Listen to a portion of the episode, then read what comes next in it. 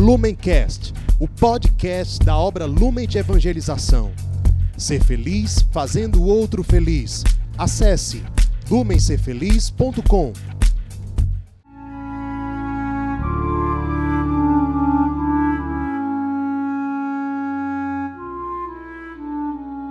Os santos são sinais da presença do ressuscitado na história. Hoje, dia 24 de janeiro, celebramos São Francisco de Sales. Nosso santo de hoje nasceu no dia 21 de agosto de 1567, na cidade de Savoia, na França, numa família muito nobre e rica era o primogênito de 13 filhos. Sua família era muito católica e os pais dele, inclusive, escolheram um padre que era uma espécie de tutor para cada um dos filhos. No caso de Francisco de Sales, esse padre era o padre Deage, que acompanhou Francisco de Sales durante toda a sua vida, inclusive até a morte de Francisco de Sales, que recebeu esse nome porque a família era muito devota de São Francisco de Assis.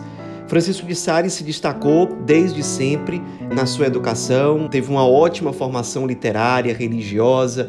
Além disso, fez formação em dança, esgrima, equitação. Depois foi fazer os seus estudos superiores em Paris com os jesuítas. Ali ele fez formação em diversas áreas, entre elas filosofia, retórica, teologia. Depois foi para Pádua, na Itália, onde ele fez a sua formação em direito, se tornou advogado. Na volta para a França, ele se tornou o advogado do Senado de Chambéry. E ali ele se destacou muito, tudo indicava que ele teria um futuro brilhante nessa carreira. Chegou a ficar noivo também de uma jovem, também de família nobre, muito rica, mas ao longo do tempo ele foi sentindo o desejo de fazer da vida serviço de um modo diferente. Primeiro veio o desejo de ele se tornar um advogado dos pobres, e ele chegou a exercer esse apostolado usar todo o conhecimento que ele tinha. Ele era um dos grandes advogados da França nessa época e passou a servir os pobres através desse conhecimento que ele tinha, dessa habilidade, dessa competência. Mas aos poucos foi despertando também no coração dele o impulso para a vocação sacerdotal. Os pais no início não queriam, ele tinha um tio que era padre e deu um certo apoio. No fim das contas, ele acabou conseguindo seguir o caminho para o sacerdócio, foi ordenado padre e já no início do seu sacerdócio, ele se destacou muito na direção espiritual. Ele era muito procurado para isso, para a confissão e para a direção espiritual de forma geral, era tido como um padre muito sábio e muito virtuoso. Era uma época também em que o calvinismo estava em ascensão em vários lugares da Europa, inclusive na França. Então ele, até a pedido do bispo, ele passou a trabalhar muito pela formação dos fiéis para que eles não deixassem de lado a fé católica autêntica para seguir o calvinismo. Então, Francisco de Sales, que era um grande pregador, passou a pregar muito sobre esse assunto para deixar claro que a doutrina calvinista era incompatível com a verdadeira doutrina. Ele também teve a iniciativa de preparar vários folhetos para evangelização, para a formação do povo e distribuir esses folhetos por vários lugares. Várias pessoas o ajudavam nesse trabalho de distribuição desses folhetos. Além disso, ele deixou vários escritos, fez várias palestras nesse tempo e tinha uma capacidade de persuasão muito grande, mas uma persuasão que não era ostensiva, mas que primava pelo respeito à liberdade das pessoas. Então, de uma forma muito elegante, digamos assim. Ele conseguia de fato persuadir muitas pessoas e, na época, dezenas de milhares de pessoas que já estavam seguindo o caminho do calvinismo deixaram esse caminho para seguir a fé católica. No fim das contas, morreu o bispo de Genebra e ele foi escolhido pelo Santo Padre para ser o novo bispo daquela cidade, que era uma cidade importante da Suíça, local onde havia muitos calvinistas. Então, o trabalho de São Francisco de Sales, agora como Dom Francisco de Sales, não seria fácil. Ele fixou residência na cidade de Annecy, tinha uma vida de oração, uma vida ascética muito profunda, e ali, como bispo, ele foi um grande pastor, sábio, prudente, solícito aos padres que formavam o clero local, também aos fiéis. Continuou fazendo seus escritos, distribuindo livros de caráter catequético, pastoral, ascético. Ao todo, São Francisco de Sales deixou, em termos de escritos, cerca de 4 mil sermões, 21 mil cartas de direção espiritual que ele enviava para pessoas que traziam certas questões espirituais para que ele pudesse dar uma direção, várias outras obras. Entre as obras se destacam especialmente duas que marcaram a história da igreja pela sua riqueza pedagógica e espiritual. Então essas obras são o Tratado do Amor de Deus, em que ele desenvolve uma frase antiga entre os santos, entre os doutores da igreja, que é a medida do amor de Deus em amar sem medida. E outro grande livro, ainda mais popular, é a Introdução à Vida Devota, também conhecido como Filoteia, que, assim como, por exemplo, a Imitação de Cristo, é um livro para oração diária, para que as pessoas sejam inseridas gradualmente na vida ascética, na vida de oração.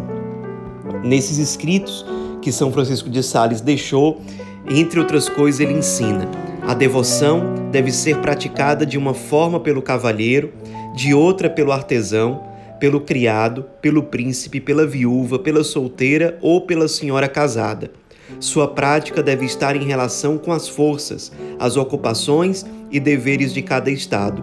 É um erro querer suprimir a vida devota dos quartéis dos soldados, do ateliê do artesão, da corte dos príncipes ou da sociedade conjugal.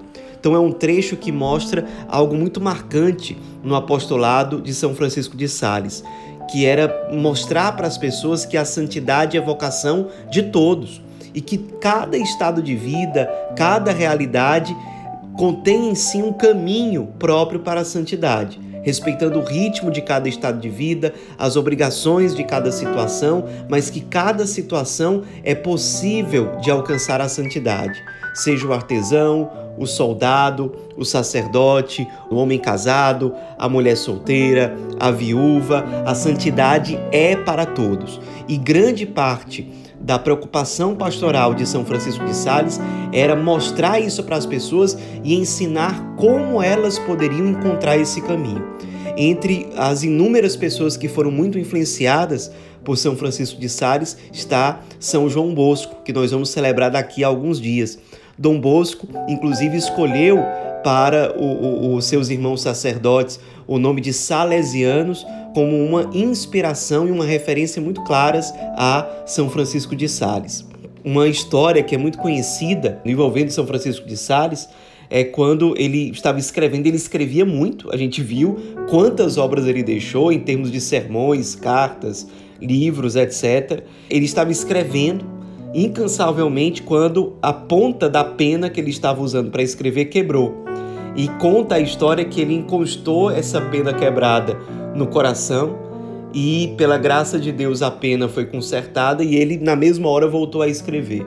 Como ele estava servindo inteiramente a Deus, ele acreditava que era do interesse de Deus que aquela pena fosse consertada. Era um homem de Deus, era um homem muito santo, muito sábio, era procurado para ser formador, diretor espiritual de vários bispos, de várias personalidades ilustres da época. Entre essas pessoas está Santa Joana Francisca de Chantal, que era uma dirigida espiritual dele e que, sob a orientação dele, fundou a Congregação da Visitação, que foi muito importante na evangelização da França naquela época, mas também depois da Suíça e vários outros lugares da Europa. No fim das contas, São Francisco de Sales, depois de uma vida consumida no pastoril da igreja, como grande teólogo que foi, como grande diretor espiritual, como grande bispo, pastor da igreja, depois de uma vida consumida, ele morreu já com 57 anos de idade, no dia 28 de dezembro de 1622. Nós celebramos a memória litúrgica de São Francisco de Sales, hoje, dia 24 de janeiro, porque é a data que corresponde quando aconteceu a transladação solene das relíquias sagradas de São Francisco de Sales. Ele é justamente considerado oficialmente doutor da Igreja e, no ano de 1923, o Papa Pio XI declarou São Francisco de Sales como padroeiro dos jornalistas e dos escritores católicos. São Francisco de Sales, entre os seus ensinamentos, está aquele que diz: Mais abelhas se apanham com uma gota de mel do que com um barril de vinagre. Isso para dizer que um único homem virtuoso, um único homem santo, é capaz de atrair muito mais para Deus do que a soma de todos os esforços sem uma busca sincera pelo amor a Deus e pela santidade. Nos inspiremos na vida desse homem que atraiu tantos a Deus, que atraiu tantos a um processo sincero de conversão, atraídos pela sabedoria, pela virtude, pela santidade desse grande doutor da igreja, bispo, escritor, pregador, diretor espiritual. São Francisco de Sales, rogai por nós.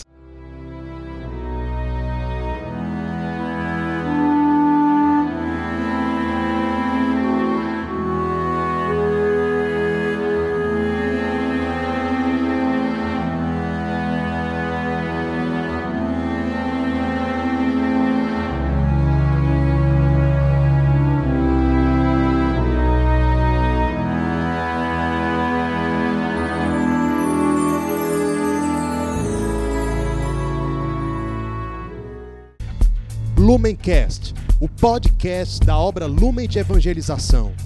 Ser feliz fazendo o outro feliz. Acesse lumencerfeliz.com.